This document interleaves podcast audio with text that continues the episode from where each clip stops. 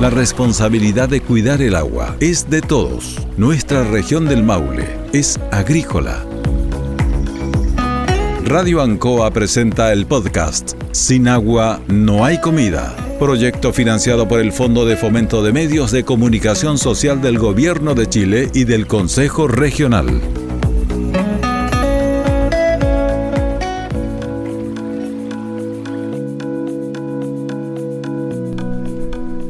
Bueno, sin agua no hay comida y estamos conversando, hemos conversado con la academia, hemos conversado con, regantes, con agricultores, todo porque es muy importante. Y hoy eh, tenemos al presidente del canal Melado, Carlos Díez, más conocido como Caco 10. Bienvenido, Caco, aquí a nuestro programa. Muy buenos días, Raúl. Muchas gracias por tu invitación y poder contar un poquito qué significa el agua para toda esta zona de acá de, de Linares y Longaví.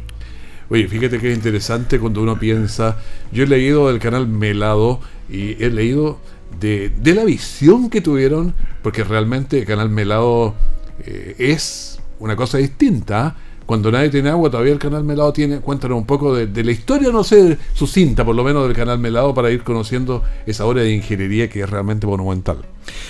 Bueno, este canal, la verdad que es una obra sin precedentes. Eh, data de 1900, se, aprobó o, inició su construcción en el 1904. Y, hay que sacarle el sombrero a esos agricultores porque fueron agricultores los que presentaron este eh, proyecto al gobierno que fue aprobado. Se demoró hasta 1932 para estar habilitado. Eh, hay que pensar que el canal Melado nace en el río Melado de, su nombre o el río Látigo, que es un río muy largo y que corre de norte a sur. Y este proyecto es nada más que trasvasijar o trasladar agua desde el río Melado a la cuenca del, la Ancoa. Son 18 kilómetros de canal, son muchos sifones, muchas canoas y un túnel matriz que son 4,2 kilómetros de roca viva que se hizo en esa época. Hacer ese proyecto hoy día, la verdad que es inviable, no, no es muy difícil de que se logre hacer. Y además de eso, como tú lo acabas de decir, el canal Melado es uno de los grandes aportantes en relación al riego para esta cuenca o para esta zona entre Linares y Achibueno y Longaví. Nosotros regamos desde Quinamávida hasta Longaví. Es una zona bastante amplia, son más de 28.000 hectáreas que se riegan y más de 4.090 agricultores. Y de esos agricultores el 92% son pequeños parceleros que están entre 0,6 hectáreas y 2 hectáreas. Por lo tanto, es una gran importancia para la agricultura y a la vez de eso para alimentar nuestra población. Sí, yo pienso que eh, tiene una importancia muy grande porque cuando los demás eh, ríos empiezan a flaquear, el melado sigue, uno ve que, sigue grande. ¿Por qué es esto? Yo creo adivinar, pero si tú me lo dices mejor. Bueno, como decía, el río Melado, uno de los grandes afluentes del Maule, de la cuenca, es un río que corre de sur a norte, por lo tanto todo el lado poniente de la cordillera, la nieve se demora mucho en derretirse. Mm. Eh, dentro de eso, el Maule, que es la cuenca más grande del país, son 200 eh, mil metros cúbicos del sistema, somos 13.000 accionistas. Eh, es un sistema muy controlado y se trata de repartir el agua lo más estable posible. Entonces, dentro de los ríos, el melado o el canal melado, que ya es un canal particular, distribuye su agua muy estable dentro de su sistema y como hemos visto en los últimos años con sequía, la verdad que ha sido bastante grande el afluente o ha sido el que ha mantenido el agua en la cuenca. Los ríos Ancoa, el río Chihueno o el Longaví son ríos que nacen en la precordillera, por lo tanto su nieve es mucho más eh, liviana, su nieve eh, se derrite más rápido y son ríos que se caen, como tú acabas de decir, terminando de, de enero en adelante, muy bajo el caudal en cada uno de ellos. La verdad es que yo llevamos cuatro minutos de programa y siento que se nos va a hacer corto por una cosa. Por ejemplo, si pudiéramos hablar solamente del túnel, de lo que significa, de lo visionario que es, ya es una, cosa impresionante. Claro, bueno, ese túnel que se ocupó como conexión muchos años, hasta yo diría que en el 2015 era el punto de conexión con la, parte del Melao o todo ese sector donde hay casa, hay gente que vive ahí. Eh, posteriormente, cuando se construyó la, central hidroeléctrica y empezamos a pasar agua continuamente, eh, más una ampliación del túnel, eh, un mejoramiento, la verdad que el riesgo que se corría es grave, es grande, por lo tanto decidimos no dejarlo habilitado para el paso de vehículos o de personas. Eh, es un túnel que cumple 100 años, es un túnel que su roca está descompuesta, hay que revestirlo y estamos hablando de palabras mayores para, el riego. Pero hay una cantidad de historia en la construcción del canal, en la construcción de, ese túnel. Hay que pensar, como les decía, que es del año 1900, por lo tanto era pala y picota. Claro. No, no, eran máquinas que era una tunelera que hizo el túnel, aquí es pala y picota. Hubo mucho sacrificio de gente, mucha gente trabajando arriba. En esa época llovía, había nieve. Eh, la verdad que llovía más. como proyecto, te digo, eh, el día que yo te invité a, que lo recorramos, que lo, lo, veas tú, te vas a asombrar y a decir esto cómo lo construyeron. Y la verdad que es así, uno llega allá, es un canal para admirarlo, quererlo. Eh, es un canal muy difícil de mantener, muy complicado, está inserto en el cerro, pero nos trae el agua para poder tener alimentos en esta linda ciudad de Linares y para el país de Chile. Oye, ¿cómo es la, red, digamos? Porque ahí salen para un montón de canales. Hemos entrevistado a varios de, los canales aquí, pero a veces tenemos cómo funciona aguas abajo, pero también queremos tener esta mirada aguas arriba, o sea, cómo se distribuye, cómo sale. Me imagino que no es exento de dificultades, peleas ahí, porque el agua eh, uno quiere más, otro quiere menos. Bueno, primero, esa respuesta. El agua se reparte en base a acciones, en base a derechos que uno tiene de utilización. Por lo tanto, hay que cumplir eso. Eso es lo que prevalece dentro del, sistema. Pero ¿qué pasa cuando falta agua? Porque repetir en la torta cuando es grande, pero cuando la torta se empieza a chingar. Bueno, primero que nada, eh, tanto las juntas de vigilancia como Gran Melado son los canales matrices. De ahí nace o es la cabecera del reparto de agua y se va repartiendo a través de comunidades y dentro de las comunidades hacia los regantes. Cada uno cuenta con marcos partidores, con puertas, sistemas que hoy día gran parte de ellos están medidos con sistemas de telemetría que yo me meto al teléfono, al computador y tengo cuánto estoy sacando en cada uno de los canales.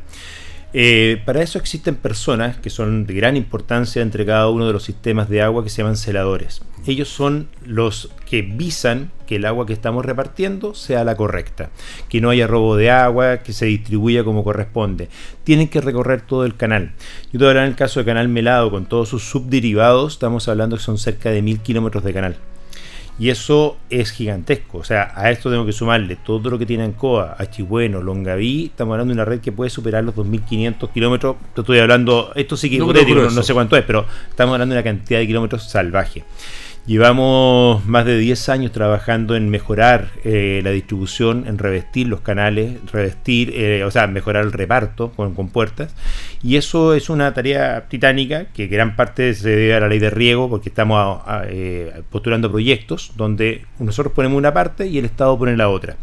Y eso ha mejorado tanto la distribución como la eficiencia del agua para poder llegar a cada uno de nuestros usuarios. Partimos regando en la precordillera y terminamos regando aguas abajo de la carretera. Por lo tanto, tenemos que tener todo el sistema controlado y repartido como corresponde. Incluso me contaban algunos de los regantes que pasan el puente Sifón para regar todo el lado de Melosal para allá y lo vas a por, por el puente Sifón. Bueno, ese, es otro proyecto de gran historia, el puente que pasábamos con vehículos hacia el otro lado de Melosal, eh, de Palmilla hacia abajo. Ese puente es un conductor de agua. Ese puente abajo va un sifón que transmite el agua de riego para regar, como tú dices, todo el sector de Melosal y aguas abajo. Claro, y por eso tenía un, un, gálibo, digamos, para que no pasaran autos, o sea, vehículos muy grandes, pasaban autos no, pero igual pasaron algunos y parece que echaba a perder. Eh, y este año la verdad que también se vio bien afectado todo lo que es su captación para poder entregar el agua a, a los regantes de abajo. Ahora, el control que tienen del agua es realmente interesante. Eh, durante la época de los de estas lluvias de junio y de agosto, pero yo recuerdo que, a ver, aquí en la radio nosotros teníamos contacto con, contigo, Caco, y nos decías incluso a la hora, dónde iba, porque era un momento dramático, ¿ah? Porque el agua iba subiendo, subiendo, subiendo en el embalse, y en algún momento hay que, o sea, el agua ya no, no puede seguir, pues. Fueron momentos muy difíciles. La verdad que a todo el mundo que se le ha preguntado eh, no hay historia de, de, este tipo de situación. Años anteriores sí teníamos caudales que superaban, para el caso de Melado, los 4.000 metros cúbicos, pero eran 24 horas y bajaban. Acá fueron tres días completos de caudales gigantescos. Estamos hablando del río Melao, más de 5.200 metros cúbicos, Achibueno sobre los 3.800 y Ancoa llegó a los 900. O sea, son caudales que realmente superaron cualquier cosa que haya ocurrido en los últimos 100 años, con mucha destrucción. Aquí hubo mucho sufrimiento de personas que perdieron sus hogares, perdieron familiares lamentablemente. Y, en ese sentido, tanto el embalse Ancoa como los canales sirvieron de colchón para poder abrir un poco más el río y no sea un daño mayor, porque me tocó recorrer la zona que está de la carretera hacia abajo y la verdad que también fue un desastre gigantesco.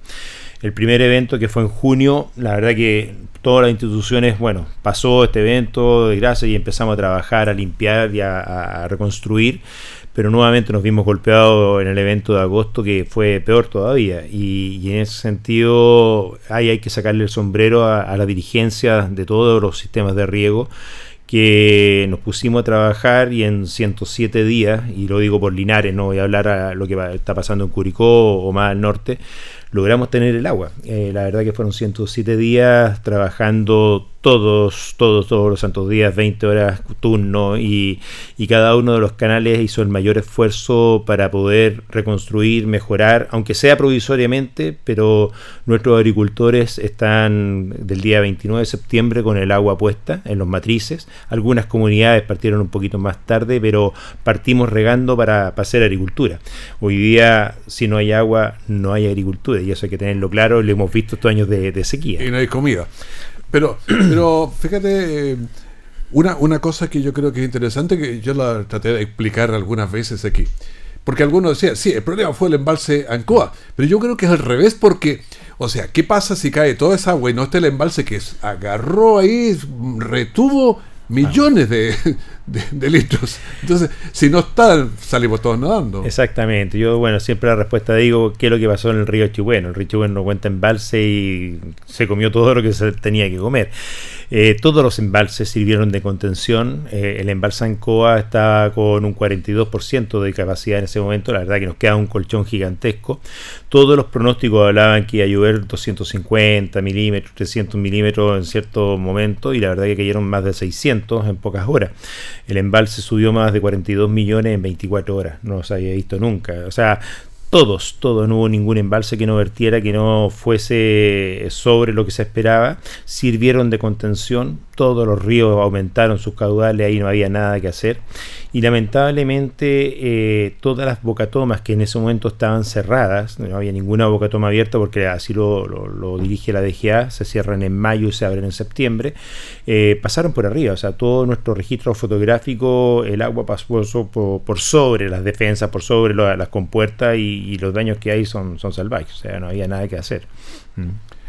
Bueno, yo creo que esto es interesante saberlo porque de repente decimos así a la rápida, no, por culpa de. Porque mucha gente nos llama así, si no eran abiertos, pero sí, es que no había que hacer, si el embalse se llenó. Claro. ¿Qué le vas a hacer? No, en ese momento cuando ya vimos que el embalse iba subiendo, la verdad que estaba la válvula abierta días antes, eh, evacuando 34 metros cúbicos, que es la capacidad máxima de evacuación. Eh, ya no había mucho más que hacer, sirvió de contención, pero aquí el problema en ese momento es el antiguo embalse Ancoa, el embalse que data de 1946, el embalse 2. Ese embalse se tapó con troncos toda la salida del túnel y empezó a acumular agua, llegó a acumular más de 30 millones de metros cúbicos. Y eso reventó por el vertedero, que tenemos también registro de las personas que viven allá, que fueron haciendo con, realmente se, se, colocaban a la orilla del río para poder filmar, hasta cuando reventó esa presa que hay ahí, y ese fue el golpe grande de, agua que vino y fue lo que se llevó todo y pasó por todos los canales, las propiedades y todo el tema. Entonces, son situaciones que, que, pasan, eh, desgraciadamente nunca se esperaron que fuesen así, y, la verdad que tenemos que acostumbrarnos a eso, el cambio climático y está golpeando. Conversábamos hace un rato, tenemos lluvia hoy día en pocas horas más. Estamos en plena inicio de cosecha de, de, cerezas que se van a perder por, por el efecto de la lluvia y en esta época estamos volviendo a 40 años atrás, cuando llovía en diciembre y, en enero hay pronósticos de lluvia también. Claro, porque uno ve que todo lo que va a hacer con los eh, cerezos no van a dar el ancho, digamos, las, las medidas para exportación y va a tener que quedarse aquí. Lamentablemente la, cereza tiene una piel que es muy sensible y cuando llueve se parte, por lo tanto ya no cumple la, posibilidad de exportación y tampoco para mercado interno, o sea, eso se va a botadero. Por lo tanto, hoy día, este año que hay una baja considerable en, la fruta de la cereza, se calcula sobre el 30% de disminución en la producción a nivel nacional. Eh, hay que sumarle qué es lo que va a pasar con esta lluvia, que ya está lloviendo en Curicó y que en Linares la vamos a tener ahora en pocas horas más.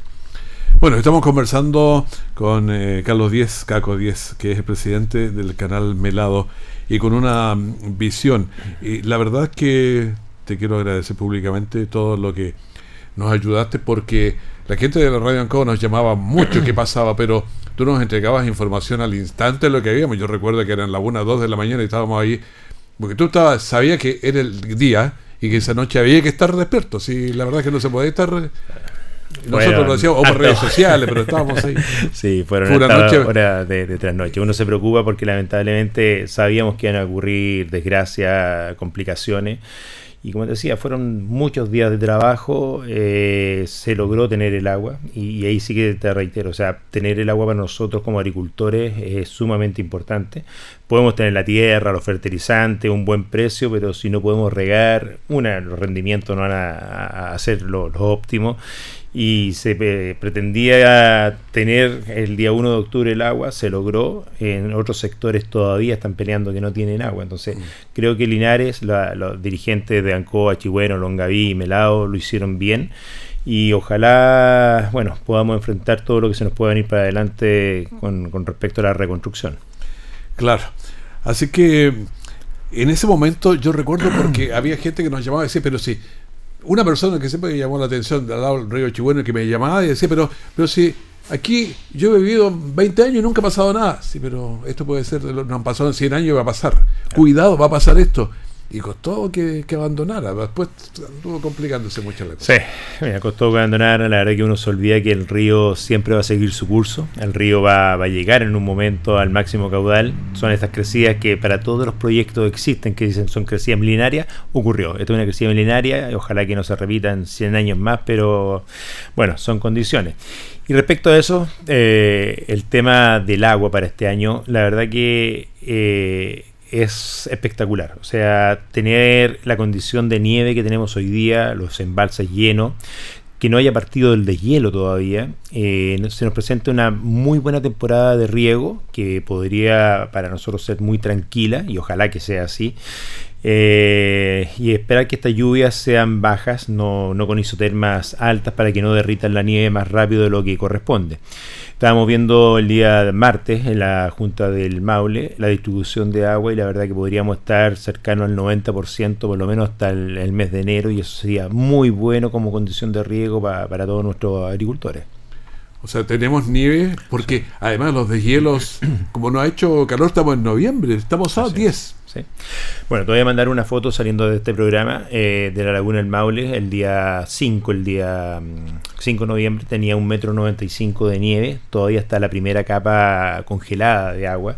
Y eso a esta fecha no se veía hace más de 20 años. Entonces, e, estas cosas son muy buenas. Estamos haciendo un esfuerzo como Maule de tratar de no abrir la Laguna del Maule este año, tratar de no sacarle agua. Ahí tenemos un convenio de ahorro con Colbún y con Enel, que son eh, centrales hidroeléctricas eh, que tienen sus embalses para generación y estamos viendo poder ahorrar agua en sus embalses con ese fin de mejorar la capacidad de la laguna del Maule debido a que sus afluentes son muy malos.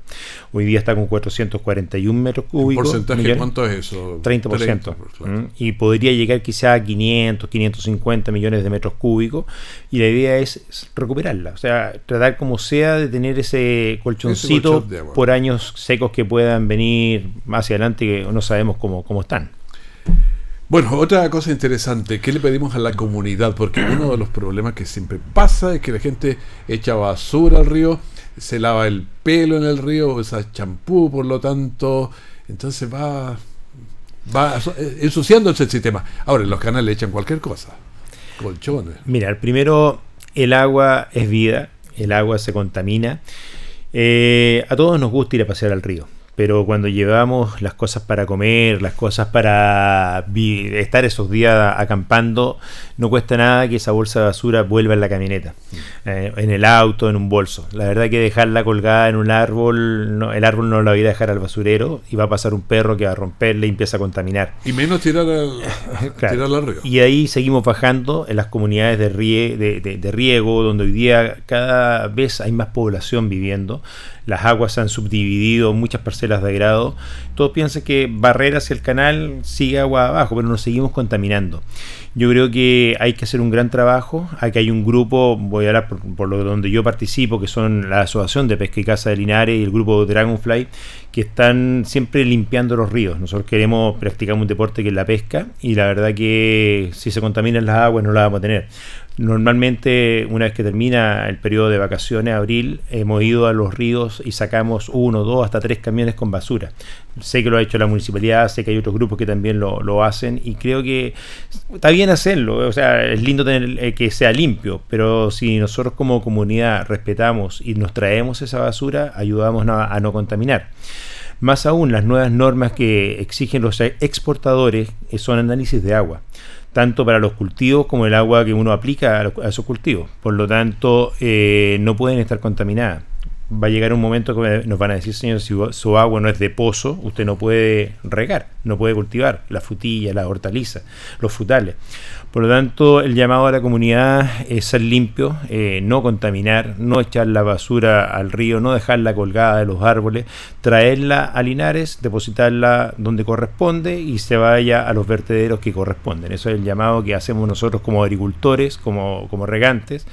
Eh, hoy día cada agricultor está avisado con los productos que estamos ocupando, cada día son productos más verdes, hay menos contaminantes y ojalá que nos ayuden en lo que es limpieza. Bueno, es un trabajo que es para todos ahí, los agricultores cuidar sus canales y para la comunidad también, porque esos canales pasan por entre medio de poblaciones, entonces, pero tener que tenerle cariño a los ríos y a los canales. El agua no es un bien finito, eh, es? es? un bien finito, por lo tanto dependemos primero de las condiciones de lluvia, dependemos de las condiciones del, del agua.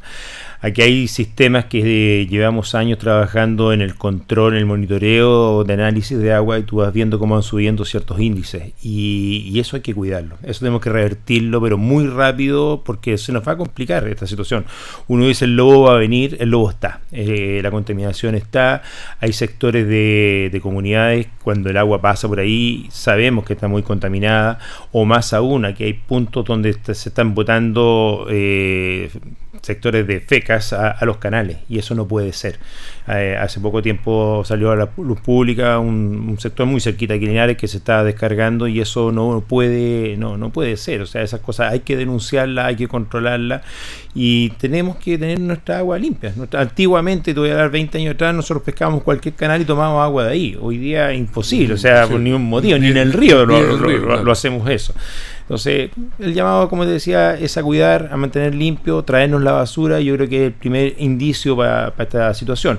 Y ahí te voy a colocar un punto. Partimos hace cuatro o cinco años atrás con la Junta de Vigilancia de Ancoa, tenemos un grupo ecológico, un grupo que hemos instalado sistemas de reciclaje en las escuelas, San Víctor Álamos, Lama, Encina, y eso está funcionando bastante bien. Y creo que el nicho de partir con los chicos en los colegios es el punto importante para poder re realizar esta labor de reciclaje, realizar esta época, esta situación de limpieza. Yo creo que nosotros ya somos más viejos, somos más duros de cabeza, pero trabajar con los chicos ha sido muy bienvenido, lo están haciendo bien y eso hay que, ojalá que el resto de las empresas se unieran y pudiéramos seguir trabajando en esto.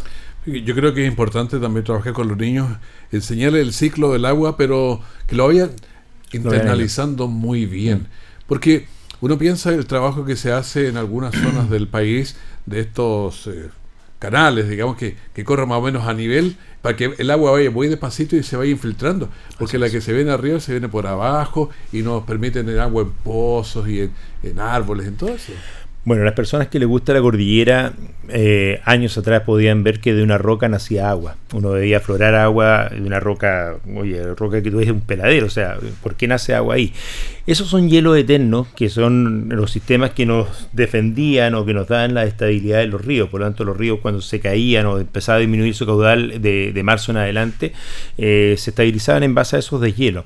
Esos hielos se fueron derritiendo con estos 14 años de sequía y lamentablemente cuando uno subía la cordillera ya no ves ese tema de, esas rocas donde nace el agua.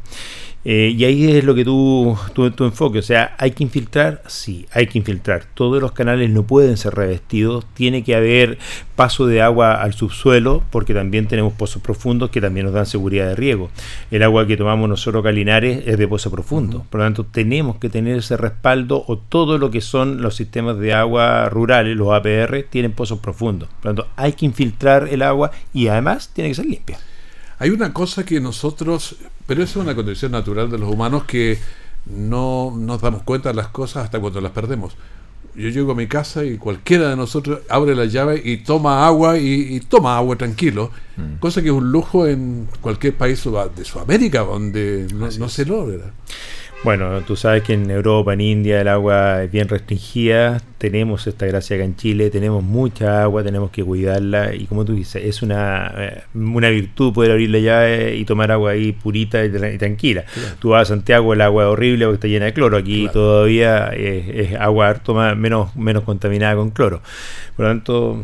Pero en otros países ni siquiera se puede tomar. No, hay que tomar siempre envasada de Claro. cierto sector y todo eso. ¿ah? Así que es un lujo.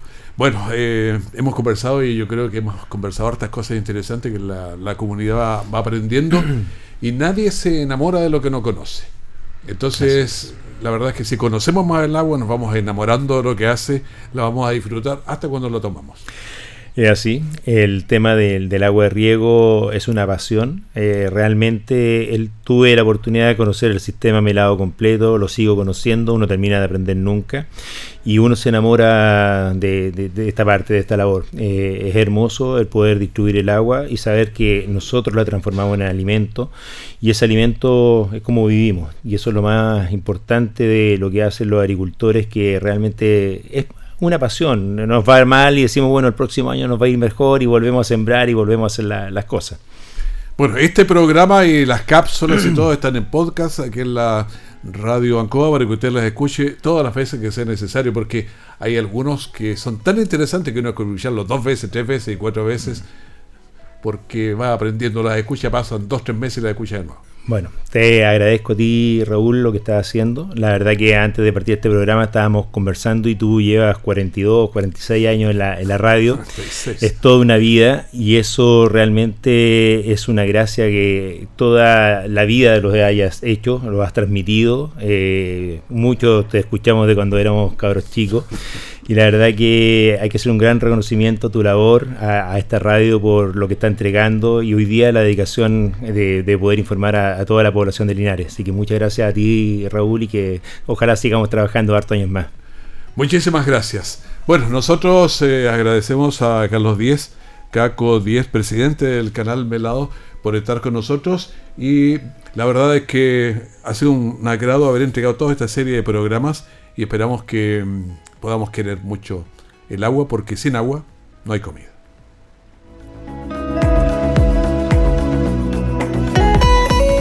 Por eso todos debemos cuidar el agua, porque sin agua no hay comida. Proyecto financiado por el Fondo de Fomento de Medios de Comunicación Social del Gobierno de Chile y del Consejo Regional.